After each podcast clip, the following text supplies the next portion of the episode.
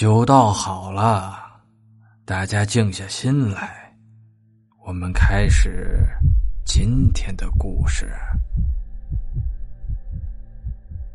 今儿个讲一个僵尸的故事。元末明初，天下大乱，各地兵荒马乱，战火连连，整个国家都蒙着一层阴影。一直未被战乱袭击的蔡家庄倒平安无事。蔡家庄的位置位居山中，这里并不是兵家相争的军事重地，因此倒也相安无事，农耕富织，其乐无穷。有一家穷书生叫王云，父母早逝，只身一人孤零零的度日，平日里都是叔叔伯伯救济。在他二十岁的时候，按照传统给他娶了一房媳妇儿，也算是了却了人生大事。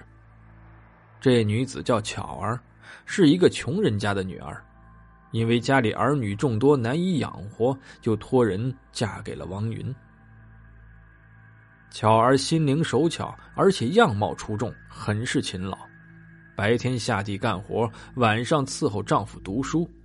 小日子倒也过得有滋有味的，可好景不长，村里的地头蛇叫蔡小虎，是一方霸主，家里有钱，因为外面战争没有官府管辖，便私自招兵买马，独霸一方。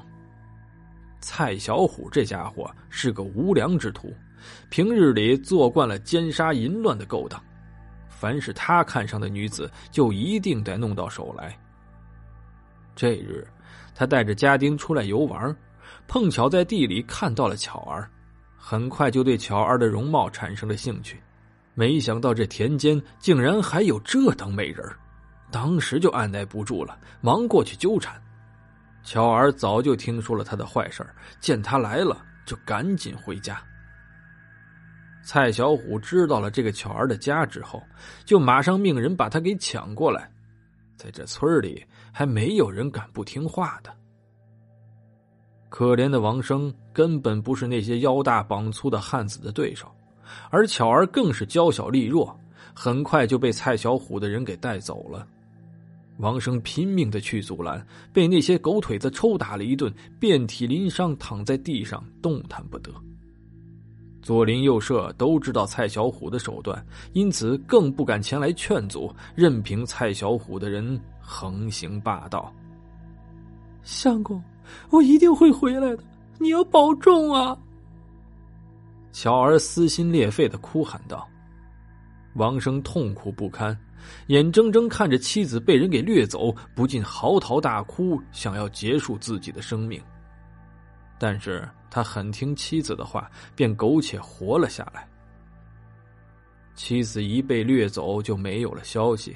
王生在家里也是如坐针毡，但又不敢去看，只能一日挨着一日的度命。一年之后，王生实在忍不住了，便想等明天一定要去蔡小虎家里看看，究竟自己的妻子怎么样了。当晚刚睡下，忽然听到一阵细细嗦嗦的声音，像是有人在走动。王生睁开眼睛，看到在厨房里有一个熟悉的身影在来回忙碌。他以为是自己妻子回来了，不仅大喜道：“巧儿，你你回来了！”喊过之后再看，哪里还有什么影子呀？空荡荡的一片。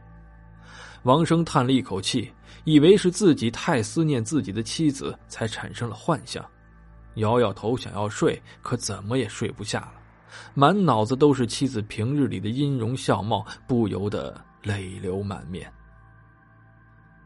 一直到公鸡报晓，便起身整治完之后，就向蔡小虎家里走去，很快又被打成了重伤，而且他还听到一个坏消息。